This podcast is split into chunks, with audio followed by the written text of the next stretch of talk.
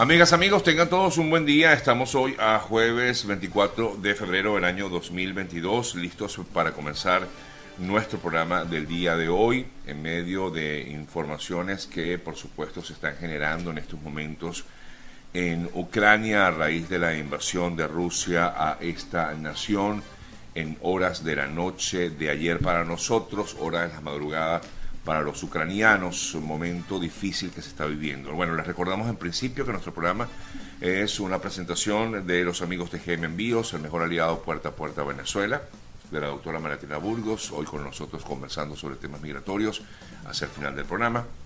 También a nombre de la Escuela Latinoamericana de Altos Estudios Empresariales, eh, SLAE, arroba SLAE, fórmate con SLAE y obtiene una educación de clase mundial y a nombre también de EO.ayuda, nuestro asesor de seguros.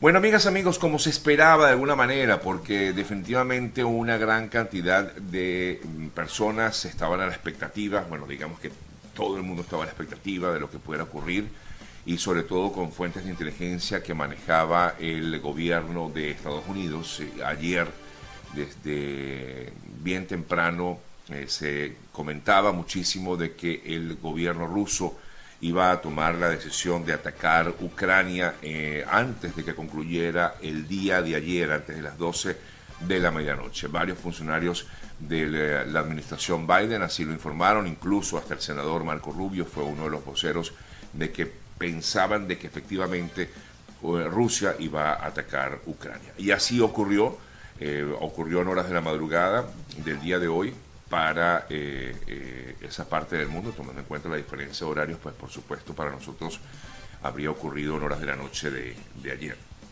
Eh, hasta el momento, el gobierno de, de Kiev, quise decir, ha hecho el primer balance luego de la ofensiva militar, que fue lo que en teoría ordenó Vladimir Putin. Dijo que había sido una acción militar la que se había registrado en Ucrania y hasta el momento, hasta este instante, en medios Mm, diversos medios eh, de comunicación han confirmado la muerte de 40 personas, 40 soldados y 10 civiles.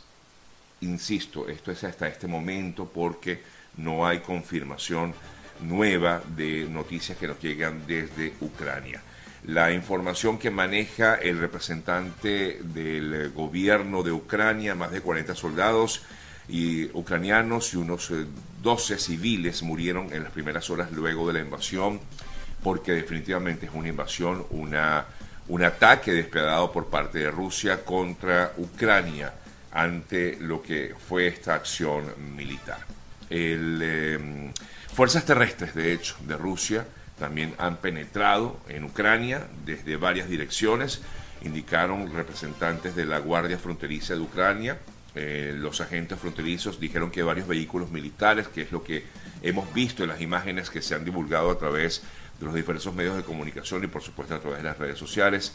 Vehículos militares rusos, eh, tanques inclusive, cruzaron la frontera en varios puntos del norte del país, ya no tanto en el este, sino también en el norte del país. Por eso decía que han entrado desde diversas direcciones hacia Ucrania.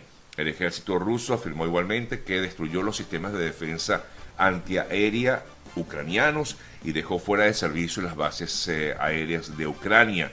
La infraestructura militar de las bases de las Fuerzas Armadas, confirmó el Ministerio Ruso de Defensa, quedaron fuera de servicio. Hablo, por supuesto, de las Fuerzas Armadas, eh, de lo que dice el Ministerio Ruso de Defensa, hacia lo que ocurrió con las Fuerzas Armadas ucranianas.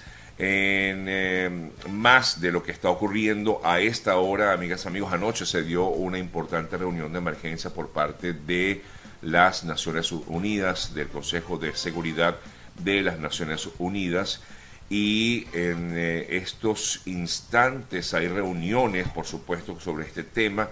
Eh, el Reino Unido afirma que va a darle más apoyo a Ucrania, apoyo militar, incluidas armas defensivas.